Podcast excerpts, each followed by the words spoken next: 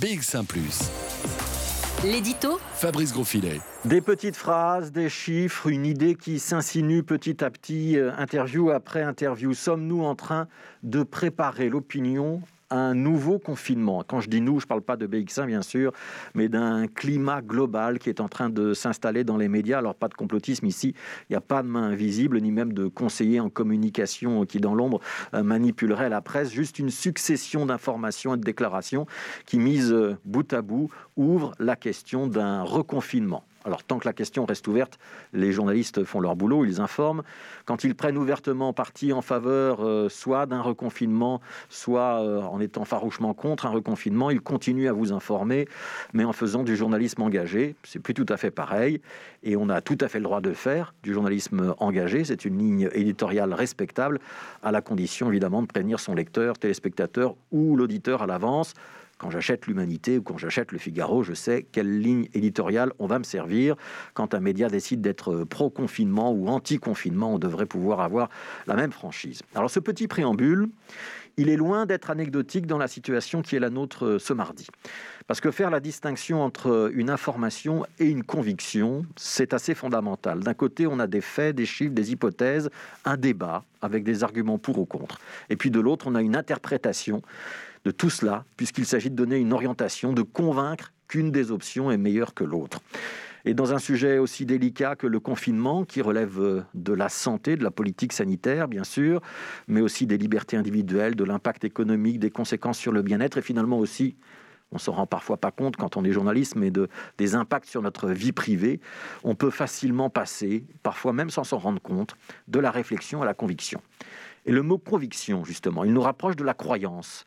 Il y a parfois des expressions, ces jours-ci, qui relèvent de la foi et du prosélytisme. On mesure bien avec ce synonyme de croyance combien la conviction affichée par euh, certains experts, certains politiques, certains journalistes, ne permet plus le débat en réalité.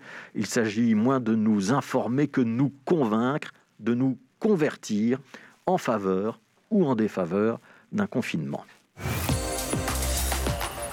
Si on essaye ce mardi midi d'expliquer les choses avec euh, le minimum de passion possible et un petit peu de recul, si nous en sommes capables, nous sommes donc face à une série de choix qui sont provoqués par euh, les remontées des contaminations et des hospitalisations. Et la première question complexe à laquelle on devrait essayer de répondre, c'est de savoir si cette remontée des chiffres reste gérable ou pas. Est-ce que le nombre de personnes hospitalisées peut être absorbé par les hôpitaux? Est-ce que le nombre de lits en soins intensifs restera suffisant pour accueillir tous les malades? Aujourd'hui, la réponse est oui. Mais est-ce que les prévisions sont encourageantes pour demain? Là, la question reste ouverte. Il faut jongler avec les modèles mathématiques et faire des prévisions. On est à la limite, nous sommes dans, dans le haut du modèle, et on peut se dire que tant que nous restons sur ce rythme-là, ça va, tout juste, mais ça va. Si les chiffres s'emballent, ça n'ira plus et il faudra agir. Donc en dessous ou au-dessus de la courbe, c'est la première des questions à laquelle il faut essayer de répondre. Deuxième question, quelles sont les mesures qui seraient encore pertinentes et acceptables pour la population? Surtout, quelles sont les mesures qui seraient suivies? Si vous êtes honnête, et je ne doute pas que vous le soyez, vous pourrez sûrement avouer que vous ne respectez vous-même déjà plus tout à fait les règles ou que au moins autour de vous, tout le monde ne les respecte plus tout à fait. La bulle de 1 en intérieur, les sorties à moins de 10 en extérieur, le télétravail, la distance, les masques. Ces consignes sont de moins en moins respectées. Alors on peut le regretter, le condamner, mais c'est un fait. Et il est probable que cette tendance au délitement va aller en s'accentuant avec les beaux jours et le ras-le-bol généralisé. Troisième question, est-ce que la vaccination progresse assez vite? Parce que notre dilemme actuel, on pourrait le traduire par une course entre deux courbes la courbe des contaminations et des hospitalisations et la courbe des vaccinations.